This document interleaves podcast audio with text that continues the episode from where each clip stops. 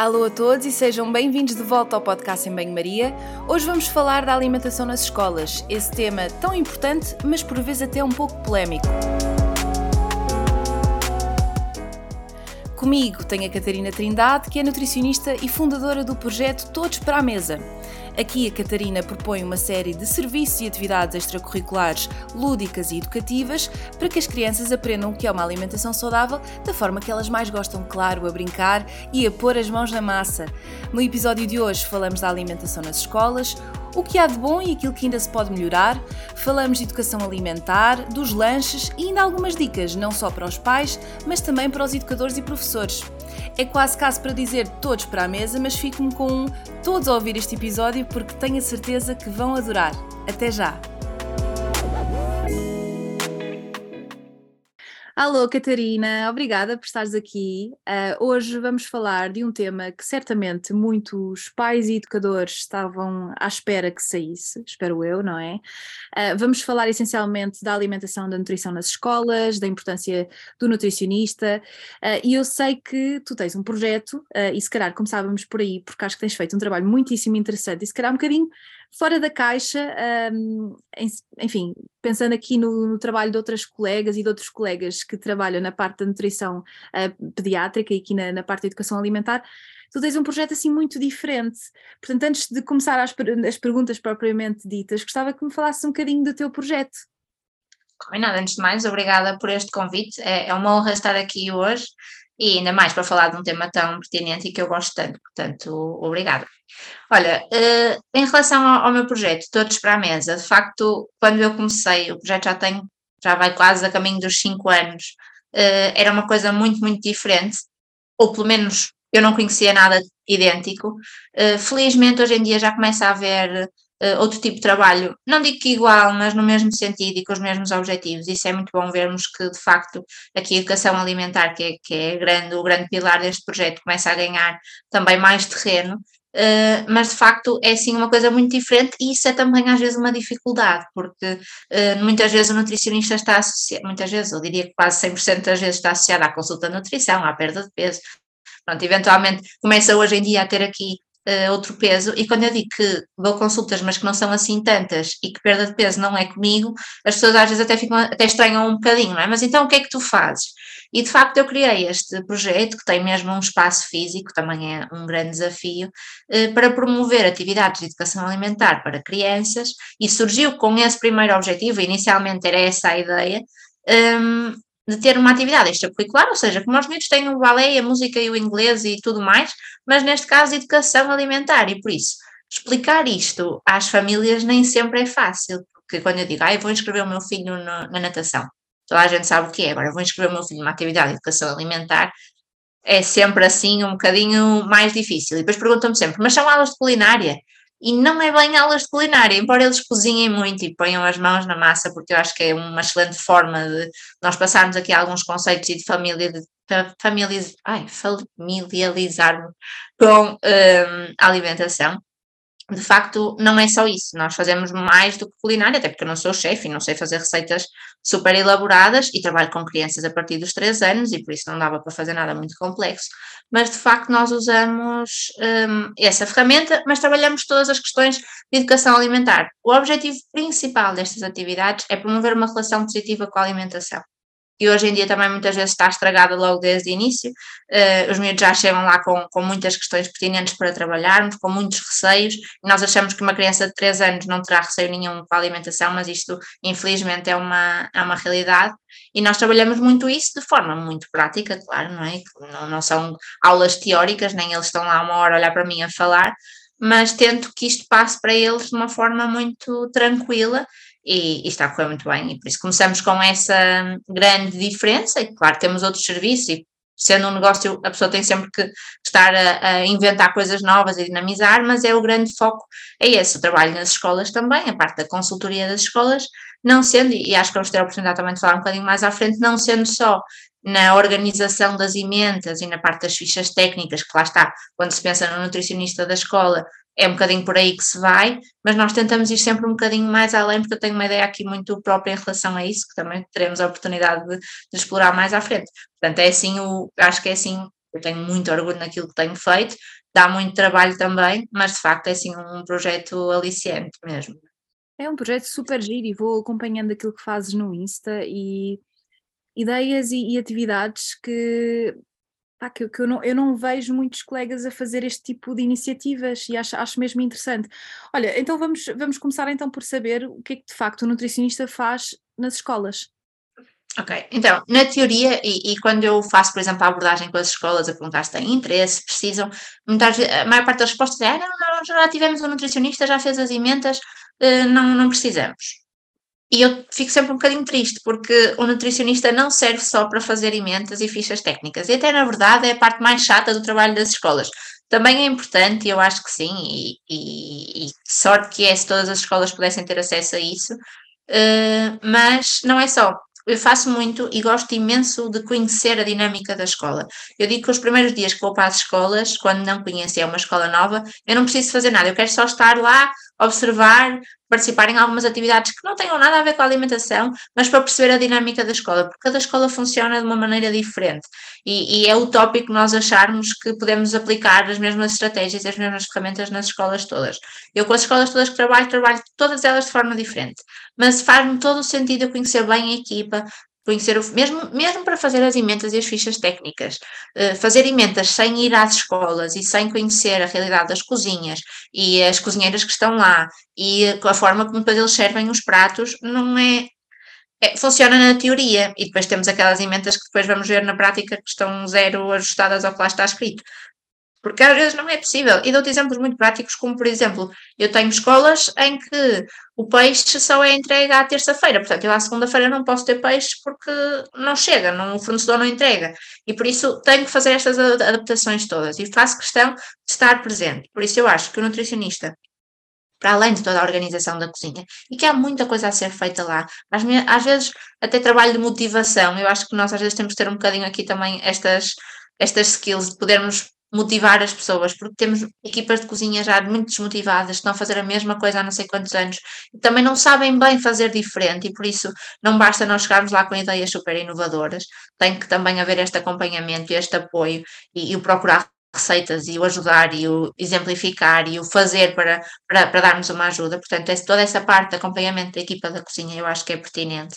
E depois todo o trabalho, que é aquela parte que eu, que eu gosto mais, todo o trabalho feito com os miúdos, porque não basta nós mudarmos a oferta alimentar, não basta eu chegar lá e colocar saladas muito variadas no almoço, se depois não houver este acompanhamento em sala de atividades que promovam o interesse dos, das crianças naqueles, naqueles alimentos, porque senão eles não vão comer. E, eles são ótimos a arranjar estratégias para não comer, ou a guardar nos bolsos, ou deitar ao lixo, ou a tirar para o chão, ou a ficar três horas na, em frente ao prato, que depois os educadores até têm que os mandar embora porque não têm tempo para aquilo. Por isso, eu acho que esse acompanhamento nas salas é também fundamental.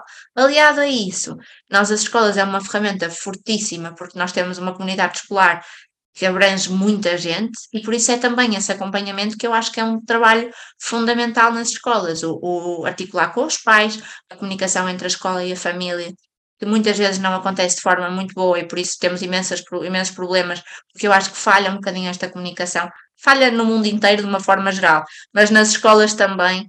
Um, e muitas vezes eu tenho pais que pedem para marcar reuniões comigo, ou que querem esclarecer alguma coisa, ou que não percebem alguma questão das emendas, e eu sou a primeira a recebê-los. E, e, já cheguei até a mudar emendas ou a fazer algumas alterações em, em propostas que tinha, pelo feedback dos pais, porque nós temos que nos ouvir uns aos outros, eu acho que é importante às vezes crescermos nesse sentido, mas também sou a primeira a, a mostrar-lhes o porquê de muitas coisas que eles não entendem, que acham que a partida está mal, e que fica tudo resolvido numa conversa. Portanto, o facto do nutricionista poder também um, fazer esta interação com toda a comunidade escolar é também uma das coisas que eu acho que é importante e que nem sempre é fácil um, de fazer. Portanto, diria que são estes três grandes pilares. Uhum. E falaste aqui nas emendas. Um, obviamente que quando estás a trabalhar com uma escola tens a possibilidade de as alterar e tens esta, este papel na construção das emendas. Qual é que é a importância? Porque na realidade se pensarmos bem, muitas crianças passam muito tempo, ou grande parte do seu tempo nas escolas, uh, algumas uh, não têm a possibilidade de fazer uma refeição quente mais que uma vez ao dia e aquela que fazem na escola, mas sem também dar resposta a esta pergunta, queria, queria que nos uh, focássemos aqui um bocadinho na, na importância das emendas. Porquê que, porquê que a sua construção e o facto e, e o conteúdo nutricional destas mesmas emendas, porquê que isto é tão importante, além do óbvio, um, para, para, para o desenvolvimento das crianças? É, um dos aspectos mais importantes é mesmo aquele que tu, que tu disseste. Muitas crianças, e eu tenho muito essa percepção até nas minhas atividades, uh, só comem bem nas escolas, porque saem da escola, e, e às vezes nem só por, por, por questões uh, financeiras, nem só pela, pela questão familiar, mas muitas vezes pela, que os pais acreditam que, ok, já comeu na escola, portanto agora não tenho que me preocupar. Uh, não que eu acho que seja o pensamento certo, mas infelizmente é uma realidade. E por isso a escola tem não só o, o objetivo, eu acho que a escola deve dar o exemplo e deve ser o exemplo também na parte alimentar para as crianças, embora eu tenho aqui algumas ideias que às vezes vão um bocadinho contra aquilo que, que muita gente defende, e eu não acho que a escola tem que, de repente, uh, porque se fala tanto da alimentação nas escolas, mudar tudo de uma forma muito drástica, porque nós trabalhamos com escolas que já têm uma história, já têm uma cultura, já têm hábitos, e não é possível nós acreditarmos que de repente vamos chegar à escola e que vamos mudar tudo de uma vez só. Mas deixo isso também mais para a frente. Mas de facto, as emendas representam aqui não só em termos de organização e logística para a escola, porque muitas vezes nós também ouvimos que as escolas não têm uma melhor oferta porque não têm dinheiro para as refeições. E se houver um planeamento e uma organização uh, mais bem feita, eu acredito que isso possa ter, também ser uma mais-valia para a escola. Uh, quando as emendas são feitas, e acontece, são geridas pela equipa da cozinha, tipo quase que na semana anterior, olha, para a semana vamos dar isto, isto e isto. É muito mais difícil nós planearmos mesmo as compras e, e os estoques e o armazenamento nas, nas escolas, portanto, eu acho que para, para, do ponto de vista da escola é uma mais-valia nesse sentido. Para as crianças, lá está, garantir pelo menos uma das refeições que eles fazem por dia é bem feita e, e é nutritiva e é variada, eh, é fundamental.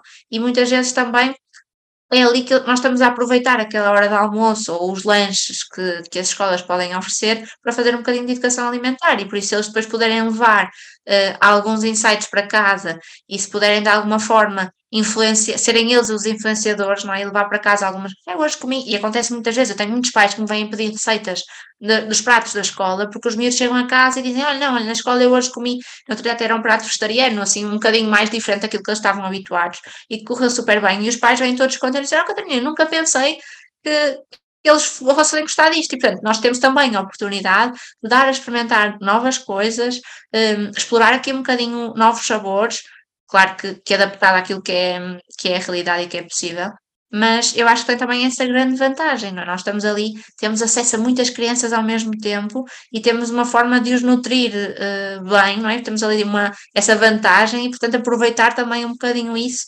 para, para fazer esse trabalho. Portanto, tem, tem mais valias para todos. Eu acho que planear emendas, embora seja um trabalho nem sempre é muito fácil, Uh, Desengane-se quem acha que fazer emendas é uma coisa uh, rápida e eficaz, não é? Há sempre muitas alterações que depois têm que ser feitas, mas, mas eu acho que é essencial também para a parte das escolas, para a organização, para a parte dos miúdos, porque temos ali uma oportunidade de, de mexer naquilo que eles comem. Isso é um poder muito grande que nós temos, não é?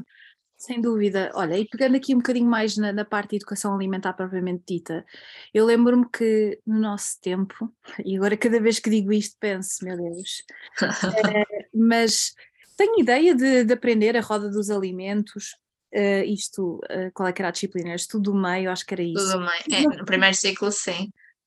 Um, mas uh, queria perguntar-te se achas, se achas isso, pronto, isto no fundo acaba por ser um bocadinho factual, Uh, os currículos escolares contemplam esta mesma educação alimentar e, e, quando, e se contemplam, isto é uma coisa que continua a ser dada pelos professores? Como é que funciona? Olha, contemplam, assim muito ao leve, porque estava para outro podcast o que eu acho sobre os currículos escolares, mas também não é a minha área, portanto não vou opinar muito, mas de facto os currículos são muito vastos e há muita coisa para ser falada e não é possível de todo dedicar o tempo que seria desejável a todos os temas. E com a alimentação acontece o mesmo. Primeiro, os professores não têm ferramentas para abordar temas de forma tão complexa. não têm não por culpa deles, mas porque não é possível serem entendidos em todas as áreas, não é? Portanto, não é fácil para um educador ou para um professor dominar o tema da área da alimentação e por isso, um, quando é dado, é sempre dado assim de uma forma uh, ligeira e muitas vezes com alguns erros, porque lá está, não culpo os professores, eu acho que os professores fazem um trabalho fenomenal dentro daquilo que, que é possível, mas porque não é possível eles saberem tanto de rochas e vulcões como de alimentação, não é? Se nós, para, fazer, para sabermos alimentação, já não é fácil estarmos sempre tão informados e, e, vermos as novidades todas, imagina para alguém que tem que dominar os temas todos e ainda tem a história toda de Portugal uh, para dar, não é? Portanto, de facto, não é fácil. Ainda são os professores uh, que fazem esse, um, esse trabalho. O que acontece é, e mais uma vez é uma das mais-valias de termos um nutricionista presente na escola, e eu felizmente cada vez sou mais chamada para as aulas de primeiro ciclo, por exemplo, para trabalhar temas que os professores sentem que. Porque depois aquilo eh, lança ali alguma curiosidade para os miúdos e os miúdos têm interesse em saber mais. E, e como não têm muito tempo, não dá para agora vamos dedicar um mês a falar sobre a alimentação. Não podem, porque têm outros currículos e depois têm provas que avaliam as escolas e, portanto, aquilo tem que ser feito de outra forma eles chamam muitas vezes para falar um bocadinho mais ou para fazer uma atividade diferente. E não só, por exemplo, no tema de estudo meio. Já chegou a acontecer eu fazer várias atividades, por exemplo, nas aulas de matemática, para trabalhar frações, porque sabemos que eh, pizzas ou bolos, ou seja o que for, eh, redondo, dá para trabalhar frações muito bem e, portanto, é muito mais estimulante eu comer-me um quarto de pizza do que estar a pintar um quarto de uma bolinha no livro de matemática. E por isso também eh, esse trabalho pode ser feito.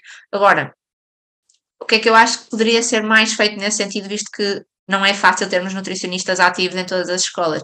Podia haver mais formação também para os educadores e para os professores nesta área, não é? Porque já que são eles que estão lá todos os dias, não é possível sermos nós, então vamos capacitá-los um bocadinho mais e até às vezes arranjar uh, estratégias e coisas que eles nem se lembram que pode ser feito de uma forma sem prejudicar o funcionamento das aulas, porque lá está, não temos tempo. É utópico nós acharmos que em tempo letivo vamos poder incluir ali uma hora semanal de educação alimentar. Não dá.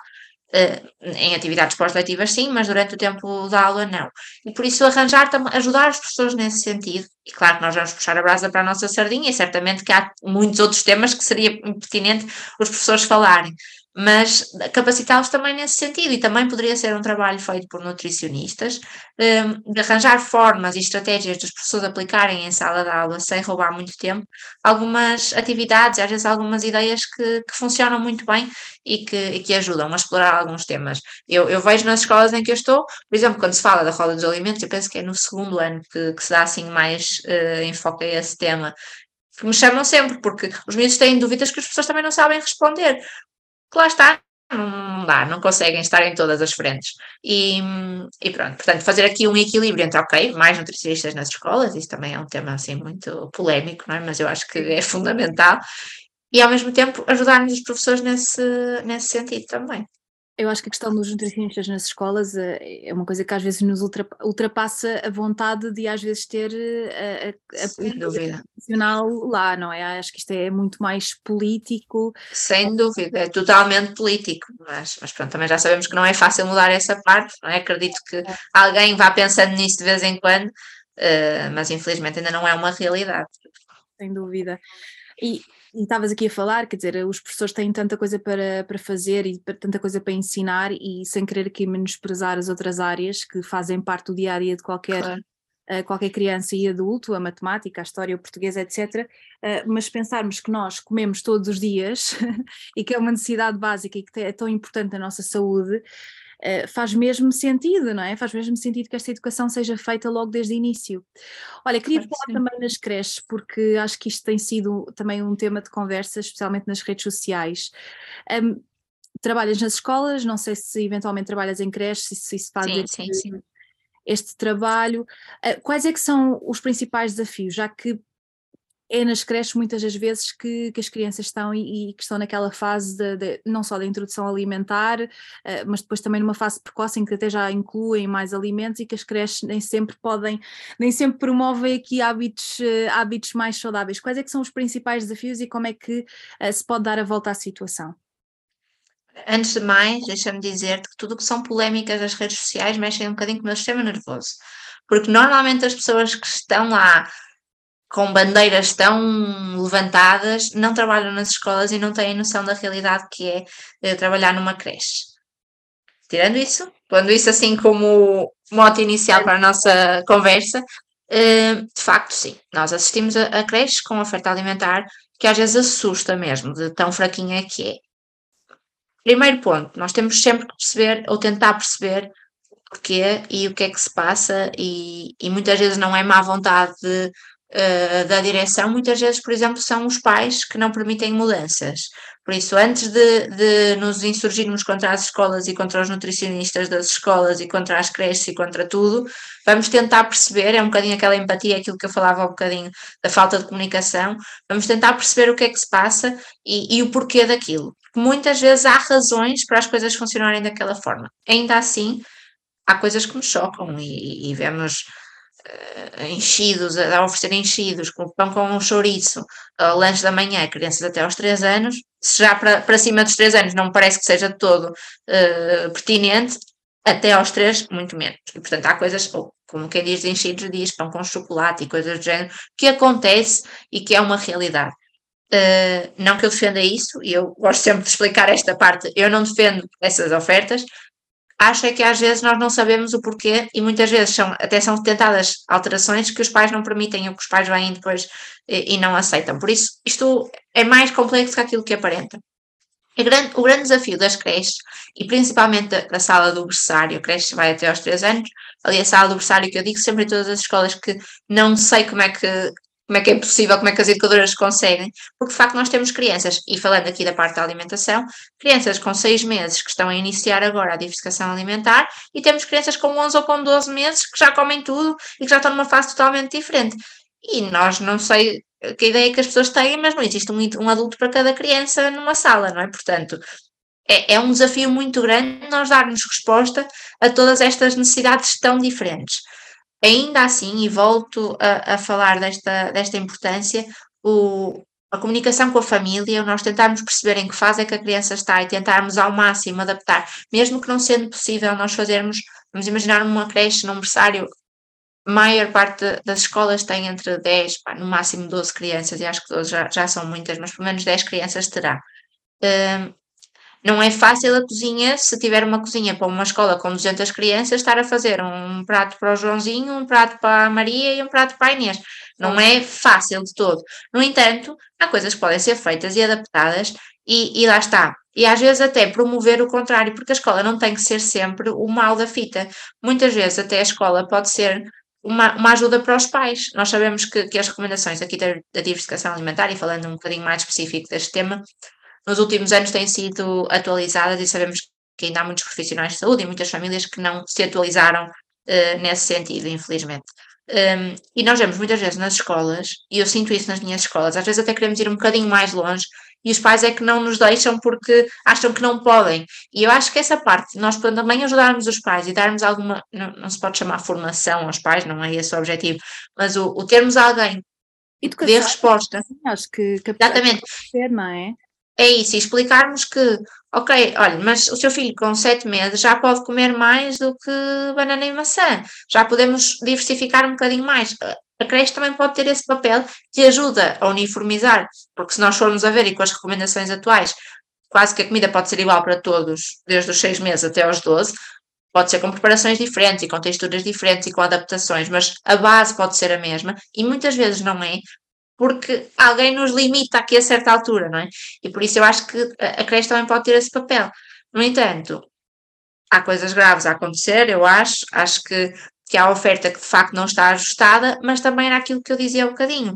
Nós, a escola são raras as escolas que estão a, nascer agora e, portanto, já têm todo um histórico, já têm uh, pessoas a trabalhar lá há 20 ou há 30 anos que sempre fizeram assim, sempre correu bem e de repente vai aparecer ali uma alma caridosa que lhes vai dizer: Olha, acabou a bolacha Maria, não podem dar mais bolacha Maria aos meninos.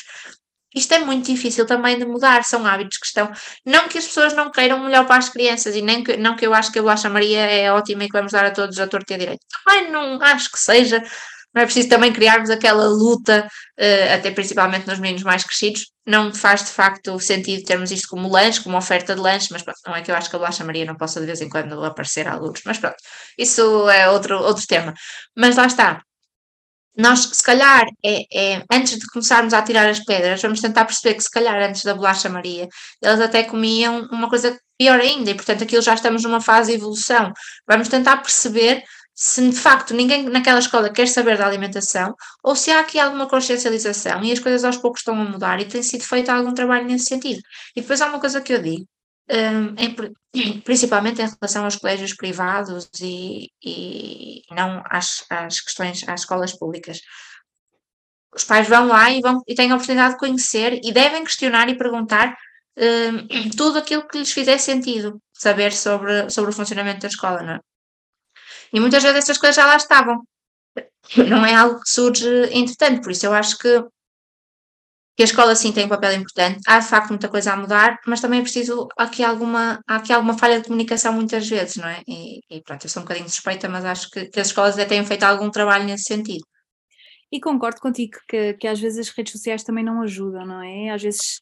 Eh, Nada. por um lado, por um lado podem ter aqui um papel mais de, de informação uh, e pronto, que é acessível e que muitos colegas nossos também têm feito um, um, um trabalho interessante nesse sentido mas por outro também pode disputar aqui uma onda de desinformação e de, de, guerra contra as escolas, quando na realidade isto pode ser um trabalho muito mais colaborativo, não é? Em vez de ser uma é coisa... isso, e é isso que eu acho. Não acho que os pais de, devam não dizer aquilo que, que acham, ou que, não acho que devam achar, ai ah, não, tem que ser assim porque a escola decidiu assim. Nada. E até sou a primeira a pedir aos pais para me darem feedback e mudo, e cheguei a mudar imentas com base nas, nas, nas, nos feedbacks que tenho dos pais.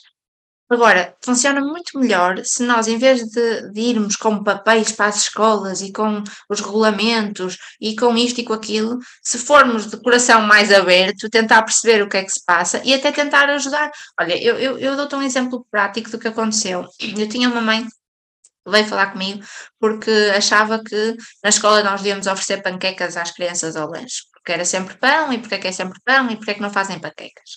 E eu rapidamente expliquei àquela mãe o porquê? Porque nós temos, isto é uma escola, nesta em concreto tem 250 crianças. Uh, e eu perguntei-lhe, mas costuma fazer panquecas? Ah, sim, sim, aos domingos faz sempre, é muito fácil, é, é rápido. É rápido, mas quantas pessoas é que vivem na sua casa? Nós somos quatro. E quanto tempo é que está a fazer panquecas ao domingo? Ah, estou para aí, já, 20 minutos, meia hora no máximo, fica feito. Disse, são quatro. Nós aqui somos 250. Eu tenho que ter uma pessoa um dia inteiro a fazer panquecas, um recurso humano que está ali, que não pode fazer mais nada, para as crianças comerem uma vez panquecas ao lanche. Não é viável. Não é, não é, pelos, não é pelo dinheiro que custa fazer panquecas, porque depois, ah, mas juntar o ovo com aveia e com não sei o que, fica barato. Não é por aí. É porque eu tenho que ter uma pessoa o dia inteiro a fazer panquecas para 250 crianças que não comem só uma panqueca, não chega, não é? Portanto, tenho que fazer 500 ou 1000 panquecas e tenho que estar uma pessoa o dia inteiro a fazer isso. Eu não tenho recursos humanos nas escolas para isso. Não é falta de vontade, não é não querer gastar dinheiro na alimentação, não é mais nada. É não é viável. E por isso há também essa questão que muitas vezes hum, não é fácil Outra questão muito pertinente, que se fala muito, é o recheio do pão. Ah, porque nós temos que mudar o recheio do pão, porque eles não podem comer manteiga. Não... Neste momento, eu acho que a maioria das escolas, a oferta que tem para pão, e era já no meu tempo também era assim, era o queijo, o fiambre, a manteiga, e anda um bocado por ali. E que alternativas é que não... Ok, fiambre não é, é um alimento processado, não tem interesse, tudo bem, e, e atenção que não é isso que eu estou aqui a, a promover mas vamos perceber que alternativas é que temos, porque depois vêm com a, o humus de grão de bico, que eu gosto muito, mas que se de repente chegar a uma escola e trocar o fiambre por humus de grão de bico, aquelas crianças que o único lanche que faziam era aquele, deixam de fazer aquele. Porque ainda não é, não é fácil nós fazermos essas mudanças e principalmente quando não há uma parte depois de, de educação alimentar a acompanhar, não é? Mas isso, portanto, Ok, ah, era muito melhor nós fazermos manteiga de amendoim em vez de colocarmos manteiga. Também percebo, primeiro, as crianças não têm cultura de comer, em, em Portugal não há cultura ainda tão presente da manteiga de amendoim, os miúdos não gostam, e a primeira, se de repente chegar lá e mudar, não digo que não seja esse o caminho e o objetivo não seja esse, mas se eu de repente chegar lá e trocar a manteiga normal por manteiga de amendoim, eu vou ter que. A maior parte das crianças não vai comer. Portanto, há que, há que fazer também aqui, ter alguma consciência toda a questão de, das. É outro tema, mas toda a questão das alergias também. Que... Sem dúvida. Olha, eu tenho uma das escolas em que eu até acho que os miúdos até iam gostar, uh, pelo menos alguns deles, manteiga de amendoim, mas eu tenho uma alergia fortíssima ao, ao, amendoim, com caneta de adrenalina na escola. Eu não vou assumir o risco daquela criança, por acaso, comer o pão errado e, e ter ali um problema, quando não há essa necessidade. Agora, diz-me, então, e não fazemos nada? Não, não é isso, também não acho que seja. Eu acho que estou numa escola há seis anos e este ano fizemos uma otimização dos lanches, mas isto leva todo um trabalho que tem que ser feito antes e toda uma consciencialização, quer seja da equipa, quer seja da comunidade escolar, de, de todas as crianças que lá estão, para que isto depois funcione. Não basta chegar e mudar as regras todas do dia para a noite. Eu acho que tem que haver aqui algum trabalho eu sei que isto às vezes, eu, eu, sou quase que crucificada por dizer estas coisas, mas eu digo e sem medo, porque de facto eu estou lá e vejo a realidade que é, e, e, e muitas vezes depois também os pais exigem, ou os pais, ou quem seja quem for, que exige estas mudanças todas, mas depois em casa também não estão disponíveis para ajudar, porque também não é fácil, não é? Se nós, se eles saem da escola e vão ao café da frente comer um bolo, um, um produto de pastelaria, ainda mais dificulta o nosso trabalho, não é? Por isso, um, há aqui um trabalho que eu acho que tem que haver de, mais, em vez de haver tantas culpas e andar a culpar uh, toda a gente, vamos tentar juntar-nos e pensar de que forma é que nós podemos melhorar isto. Sem dúvida que acho que é mais esse o caminho. Olha, e pegaste aí noutro, noutra questão que me leva aqui à minha próxima pergunta. Falaste aqui na, nos bolos de pastelaria e na oferta que há muitas vezes à volta das escolas. Aqui há tempos nós tivemos alguma, algum barulho em relação a isto e que tem que ver aqui com, com mudanças na legislação e daquilo que é a oferta de alimentos nas escolas. Uh, no fundo, haver aqui uma. Não, não, não dar oferta a alimentos com menor uh, teor nutricional e, portanto, aqui que, que antigamente, eu não sei, eu não sei se tu tinhas isto na tua escola, mas todos os dias nós tínhamos pizza, tínhamos uma máquina com chocolates, havia, de facto era, era difícil às vezes simplesmente comprar um pão com manteiga, ou pão com queijo, ou pão com fiambre, a oferta era toda, e claro que havendo tanta coisa diferente e tanta coisa apelativa e, e com... Uh, e saborosa e tudo mais, é difícil depois ir para aquela opção, se calhar com maior conteúdo nutricional, não é?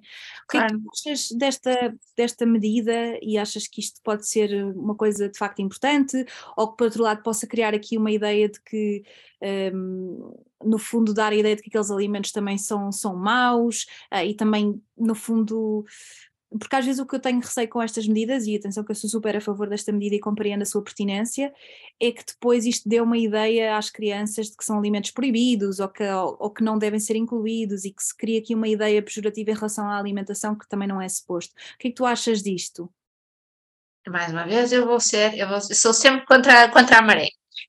Acho uh, a medida, primeiro, a medida já é mais antiga que aquilo que pensa de repente houve aí qualquer coisa, não sei muito bem o que é que aconteceu, que de repente os mídias voltaram a pegar nisto, mas o regulamento já existia, portanto não é uma novidade. Uh, também sabemos que não é aplicado, hoje se calhar já está melhor, e depois desse, desse barulho que se fez, e ainda bem que, se falou sobre isso, se calhar as escolas voltaram a rever isso, uh, mas até à altura não era aplicado em quase nenhuma escola. Eu acho que, era aquilo que falámos há bocado, mudar a oferta alimentar faz todo sentido. Uh, no entanto, não chega, não basta uh, eu de repente tirar todos os bolos e todos os produtos. Eu tinha na minha escola, inclusive eu tinha uma escola, uma máquina na escola que aquecia pizzas e as pizzas saíam quentes dentro da máquina. Eu hoje em dia nem sei muito bem como é que aquilo, nem quero pensar muito bem como é que aquilo funcionava, porque a pizza tinha que lá estar já não sei quanto tempo e portanto não sei muito bem como é que a coisa funcionava, mas eu tinha isso e e não é que não tenha comido, eu comia imensas vezes croissants mistos, eu lembro-me de ir ao bar e não pediam pão com queijo, pediam croissant misto, um leite achocolatado, normalmente era aquilo que eu comia. Tenho boas recordações disso, mas eh, de facto as coisas evoluem e, e, e acho que é pertinente esse tipo de, de regulamentos. No entanto, a minha opinião, não só pessoal, mas também por aquilo que eu vejo, é que não basta nós mudarmos a oferta alimentar, se não houver aqui um acompanhamento na outra parte, que eu volto a clicar aqui no meu, na, minha, na minha tecla da educação alimentar, porque sabemos que à volta das escolas, feliz ou infelizmente, dependendo do, do ponto de vista, a oferta que existe também não é incrível. E, e se nós tirarmos tudo da escola, lá está, vai ser o fruto proibido e, portanto, eles vão comer na mesma. Não. Eh, desengane-se quem acha que o facto de tirarmos as coisas todas do bar faz com que as crianças não tenham acesso àquilo ou não comam. E muitas vezes, e por incrível que pareça, eu cheguei a assistir em escolas, escolas públicas em que de repente no bar não temos nada disso e os pais vão pelas grades da escola levar aos meninos porque coitadinhos agora não têm lanches ou não têm pânicos ou não têm seja o que for para comer. Por isso, há também aqui um trabalho fundamental de, ok, vamos mudar a oferta, vamos explicar às crianças o porquê desta mudança, porque se nós, é muito engraçado este trabalho, eu gosto muito de fazer este trabalho com turmas de meninos um bocadinho mais crescidos, não posso fazer isto com os mais pequeninos, mas serem eles, por exemplo, a fazer a emenda durante uma semana para a escola. Porque se eles tiverem que perceber quais são as regras que existem, o que é que eles têm que cumprir, quais são as dificuldades de fazer uma emenda, a emenda deles é sempre super mega equilibrada. E eles obrigam os outros todos a comer aquilo depois, porque de facto eles percebem o porquê. E, e eu acho que quando, este, quando esta mudança, quando esta oferta quando nós envolvemos as crianças, e nesta, nesta, aqui quando estamos a falar dos bares, as escolas do primeiro ciclo não têm bar, portanto são as escolas dos meninos mais crescidos. Um, quando isto é, é, quando os envolvemos, eles aceitam muito melhor e faz todo o sentido. Quando é imposto, não vai funcionar. Primeiro, eles vão, não vão comer lá e têm formas de, de comer fora. Depois podem trazer de casa e, portanto, acaba por, por não, ser, não, não servir de grande coisa se não houver um acompanhamento. E eu, quando digo isto, não digo, e eu digo muitas vezes aos pais quando eles os inscrevem na, nas minhas atividades: eu não vou fazer com que a criança comece a preferir os brócolos ao chocolate.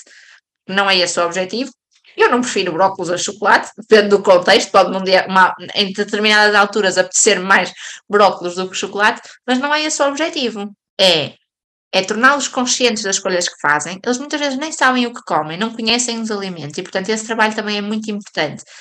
E mudar a oferta, sim, acho ótimo. De facto, acho que a escola é um lugar ideal para promovermos alimentação saudável, mas tem que ser acompanhada também de outro tipo de trabalho e que muitas vezes isso não, muitas vezes ou quase que 90% das vezes isso não acontece e portanto leva ao fracasso destas medidas, porque os miúdos depois não querem comprar, as escolas como ganham algum dinheiro com aquilo, depois também não querem cumprir esses regulamentos porque não vendem tanto e por isso também não ajuda e por isso hum, existe a medida, mas se depois funciona ou não, deixa aqui um bocadinho a desejar. Por isso, acho pertinente, acho que falta mais trabalho de educação alimentar nesse, nesse sentido.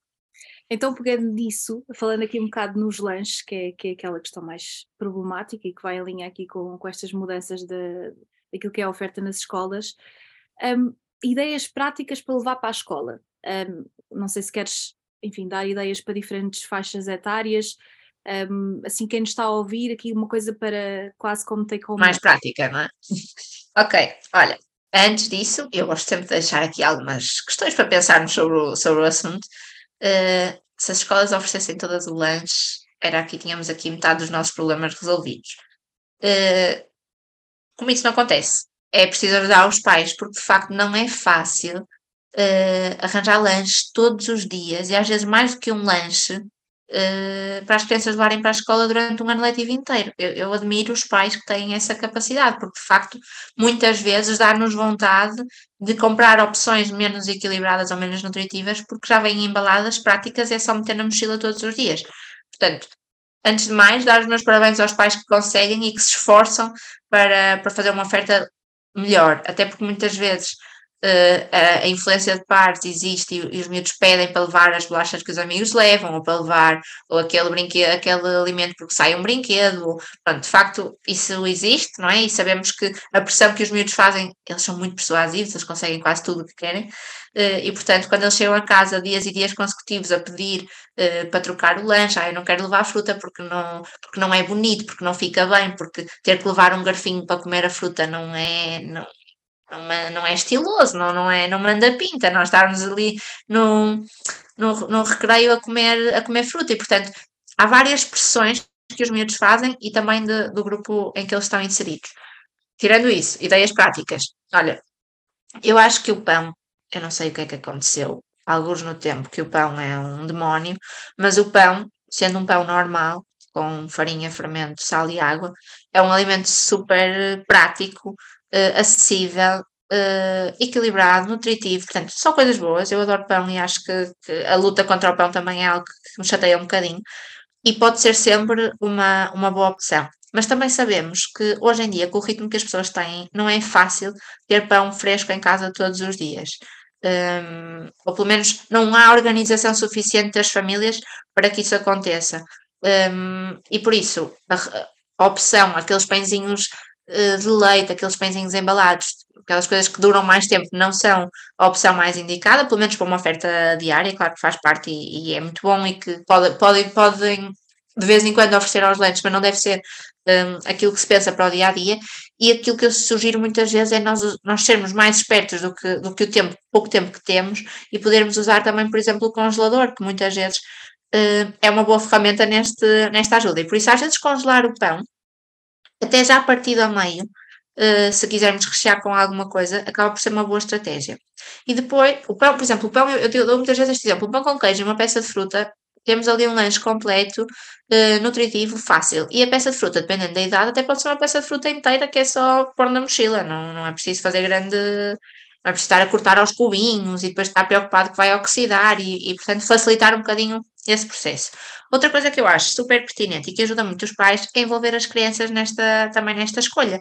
Porque, primeiro, eu vejo muitas vezes, assisto muitas vezes, e, e, eu faço alguns workshops também sobre lanches para as escolas, e os pais dizem: Olha, eu tenho tanto trabalho e faço-lhe umas panquecas todas uh, de aveia e banana e não sei o quê, e mando-lhe uns palitos de cenoura, e aquilo vem tudo embora. Porquê? Porque a criança nem sequer está aí, nem sequer está nesse mindset. Portanto, se nós conseguirmos envolver as crianças e serem elas também a ajudar, não digo que tenham que ser elas a fazer todos os dias o lanche, porque também com, às vezes não, não são tão rápidas e, portanto, dificultam um bocadinho o final do dia ou o momento onde estamos a preparar ou as manhãs. Mas envolvê-las também nessa decisão faz com que a adesão depois seja maior. Lá está, aquilo que falávamos ao bocado, não é? Quando eles estão envolvidos, depois também se sentem com mais vontade de fazer e de comer e de experimentar. Por isso, envolvê-los também nessa escolha. Ideias mais práticas. Para os mais pequeninos, depende, depois depende muito também do que é que, de que idades é que estamos a falar. Mesmo as papas, por exemplo, eh, que hoje em dia também há aqui todo um tema para podermos estar duas horas a falar sobre papas, eh, existem já algumas, já existe alguma oferta um bocadinho melhor, embora eu acho que é um caminho que ainda temos a percorrer uh, da indústria alimentar, aqui melhorar esta oferta, porque de facto há coisas assim um bocadinho sinistras a acontecer uh, dentro dos rótulos das, das papas infantis, mas existe já alguma oferta de papas já feitas, mas então, mas, mas por outro lado os pais também podem preparar em casa, e por exemplo, uma papa feita com iogurte e aveia, que até é feita no dia anterior, pode ser mandada para a escola, por exemplo, para os mais pequeninos, e até perguntar alguma fruta de manhã, por exemplo, isso pode acontecer. Depois, para os mais crescidos que já não comem papas, uh, o pão, ou então começar, hoje em dia, eu, eu gosto muito pouco de, de fazer receitas e criar receitas, porque já existe tanta coisa que eu acho sempre que vai ser uma cópia de alguém, porque é impossível eu inventar já uma coisa nova em relação às receitas. Mas felizmente temos acesso a muitas páginas, a muitos blogs, a muitas contas de Instagram que têm imensas receitas uh, de panquecas, de queques, de pãezinhos, de bolachinhas que podem ser feitas. E aquilo que eu digo, mais uma vez me digo em relação ao pão, porque é utópico nós acharmos que de manhã os pais vão acordar e fazer panquecas para os meninos levarem para o lanche. Não há esse tempo. Um, podem congelar. E por isso, panquecas, muffins, uh, waffles, sei lá, todas essas receitas que existem hoje em dia, fazer com eles ao fim de semana, eles adoram. Claro que causa um bocadinho de caos na cozinha, mas eu acho que faz parte. Eu trabalho com isso todos os dias, portanto já não me faz confusão. Mas de facto, preparar com eles algumas dessas coisas um, e depois de manhã é só tirar do congelador e pôr na mochila e aquilo vai descongelando ao longo do dia é super prático. E depois a fruta. A fruta muitas vezes é vista como não serve para nada, não é? Ali, pronto, olha, vou comer uma fruta porque sim. A fruta é super prática, está pronta. Lá está, meninos mais pequeninos que não consigam pegar numa. E principalmente ali 6 anos, 7 anos, primeiro e segundo ano em que eles estão com todos a cair, não é fácil mandar uma maçã para eles comerem às trincas. Mas existem imensas frutas diferentes e, e imensas formas diferentes de tornar apelativo e, e, e, há pessoas muito criativas, não é o meu caso, mas eu já vi até lancheiras com olhinhos e com coisinhas que aquilo fica tudo muito, muito giro. Mas a fruta acaba por ser muitas vezes um, um ótimo lanche, um ótimo complemento, por exemplo, uma fruta e um iogurte, dependendo. É muito difícil depois também fazer recomendações, porque nós não sabemos se é um lanche da manhã, se é um lanche para aguentar a tarde inteira, se é antes de irem para a ginástica, se, tem, se é só um complemento. Portanto, isto depois cada família deve adaptar àquilo que, que fizer mais sentido. Mas, por exemplo, o iogurte e uma peça de fruta em alguns casos pode ser suficiente e pode ser um bom lanche e não precisamos de inventar muito e ser super criativos. Hoje em dia também temos acesso há, há, alguns queijinhos em unidosos que também são práticos para levar para o lanche e que eles gostam, normalmente até têm alguns desenhos e algumas coisas associadas, também podem ser. Eh, mesmo os frutos gordos, por exemplo, há miúdos que gostam e que aquilo é fácil, é só pôr para dentro da, das caixinhas e também é prático para levar.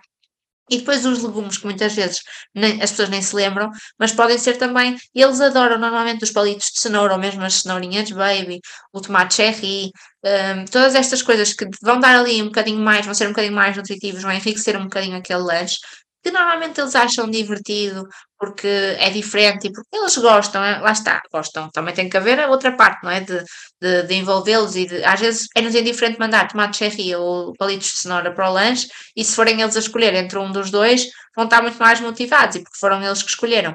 E aproveitar estas lancheiras boas e nutritivas para influenciar um bocadinho os outros e não ser, não ser sempre ao contrário, não serem sempre as bolachas de chocolate que ganham na influência e serem, e nós capacitarmos aqui as nossas crianças que têm o poder, eu faço muito isto em consulta, em que eles vão ser uns heróis que ninguém sabe que eles têm aquela missão, mas a missão deles é fazer com que os amigos comam, por exemplo, mais fruta.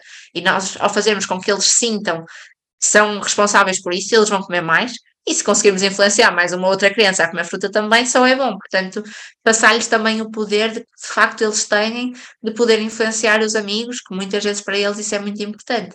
Um, e por isso, mais do que aquilo que vai dentro da lancheira, acho que a variedade é, é, sempre pertinente, sempre que é possível. E também sei que é difícil, porque ao fim de 50 lanches todos os dias uh, faltam ideias, mas mas às vezes simplificar e às vezes até só mudar a apresentação, a forma como aquilo vai embalado, ou até escrever um bilhetinho um, na lancheira faz com que a motivação seja diferente. E por isso não é preciso complicar, e felizmente existem imensas receitas para quem gosta de, de, passar algum tempo na cozinha e que lá está, usem o congelador, porque acaba por ser uma boa ferramenta, mas não tem que ser sempre muito complexo. Olha, deste aqui uma série de ideias importantes um, e acho que, que quem, está, quem nos está a ouvir levou aqui muitas ideias práticas. Que só para terminar, um, como é que um, as escolas podem ter acesso a um nutricionista? Já que estamos já no final e falar ao longo deste episódio, como é que as escolas podem ter acesso? Eu sei que isto é complicado e é mais político do que aquilo que, que aparenta, não é? Mas, por exemplo, as escolas privadas, tu disseste que trabalhas em várias escolas, como é que, como é que as escolas podem ter este serviço? Olha, as escolas públicas, lá está, era aquilo que tu dizias, é, é política e hum, existem nutricionistas para as escolas, mas é um nutricionista por agrupamento e, portanto, tem não sei quantas escolas a seu cargo e eu percebo que seja impossível fazer qualquer tipo de acompanhamento e quando, quando, a escola, quando as, os miúdos me dizem ah, não, a minha escola não tem nutricionista, é impossível, o, os colegas podem fazer o melhor podem e conseguem, que é hum. impossível terem 50 escolas a seu cargo e estarem lá de forma ativa e presente. Portanto, aumentar o número de nutricionistas uh, nas câmaras e, e nas entidades que, que, fazem este serviço é sim a maior prioridade, mas pronto, vamos ver, pode ser que, que a coisa vá mudando. Em relação aos colégios e, e, às escolas privadas, de facto, felizmente, eu acho que cada vez mais há colegas a trabalhar um bocadinho uh, esta área, e mesmo a área da nutrição comunitária, que, que começa a ganhar aqui um bocadinho de, de peso, e já existem alguns colegas a prestar este serviço. Uh, agora, eu acho que antes de falarmos de como é que as escolas têm que ter acesso, é preciso explicar às escolas quais as vantagens de ter lá um nutricionista, porque muitas vezes não há. Mesmo quando eu contacto, eu, eu faço questão de ir atrás das escolas e de, e de contactar e de explicar, mas a primeira abordagem é sempre, ah, não, nós não precisamos, ou, ou nem sei muito bem, e, e não deixa de ser um, um, custo que as escolas vão ter, e portanto tem que ver ali algum valor naquilo e por isso uh, acho que se puder também passar um bocadinho o, aqui o trabalho para o nosso lado, é, é nós mostrarmos as vantagens que uma escola pode ter, e acho que com esta conversa hoje, uh, se algum diretor de uma escola nos estiver a ouvir, vai de facto perceber que há muita coisa que pode ser feita por um nutricionista numa escola, mas de facto também parte um bocadinho, ou devia partir um bocadinho mais de nós, mostrarmos que, que é possível. Mas também não há muitos colegas a trabalhar ainda nesta área, mas felizmente cada vez mais. Depois das escolas, ok, eu quero um nutricionista. E felizmente, por exemplo, esta pressão toda dos pais, que nem sempre é bom e que eu acho que nem sempre é, é bom as redes sociais estarem tão ao rubro, tem as suas partes boas, tem este, de repente, as escolas vêem-se quase que obrigadas a procurar um nutricionista porque de facto nem sequer sabem dar resposta aos pedidos dos pais. E isso também é bom e por isso ainda bem que, que de vez em quando há aqui estas estas mudanças. A escola depois, assim, eu acho que, que é um bocadinho quase como procurar um emprego, não é? Procurar um colaborador, é, devem procurar dentro daquilo que, que existe, qual será o profissional que, que, se enquadra mais para, para o papel. Não há uma base de dados em que se possa ir pesquisar nutricionistas para as escolas, olha, se calhar fica aqui a ideia de, se alguém o quiser fazer, não existe isso, um, e não são todos os nutricionistas, uh, porque é, é, muito fácil se eu escrever no consultas de nutrição no, no Google, certamente que me vão aparecer muitos. Mas se eu pesquisar nutricionista para a escola, se calhar não, por acaso, olha, nunca fiz essa pesquisa, vou experimentar e ver o que é que aparece. Mas se calhar não é tão fácil. Um, e por isso tem que ser um bocadinho também o, o, a pesquisa e tentar perceber colegas é que trabalham mais nessa área, depois tem que ser feito mas lá está. Eu, por exemplo, eu com as, minha, com as minhas escolas tenho vários serviços que podem ser prestados e diferentes uh, opções, porque há escolas que não querem tanto acompanhamento ou que querem só uma ajuda na, numa fase inicial e que depois querem ter alguma autonomia. Pronto, isso depois também pode ser contratado, é, não deixa de ser um serviço, não é? Portanto, depois cada escola contrata aquilo que lhes, que lhes fizer mais sentido. Mas é um bocadinho uh, ir à procura e ver. Uh, quem é que encaixa e, e, o que é que faz, o que é que faz mais sentido. Catarina, muito obrigada pela, pelas tuas ideias, pelas tuas dicas. Uh, vou deixar nas notas do episódio todos os teus contactos uh, e os teus projetos também. Uh, quem está a ouvir, espero que tenham gostado. para mim foi um gosto, sou sempre a aprender em relação a esta área da nutrição infantil. Um, e obrigada. Até aos próximos episódios. Obrigada. Obrigada, eu também.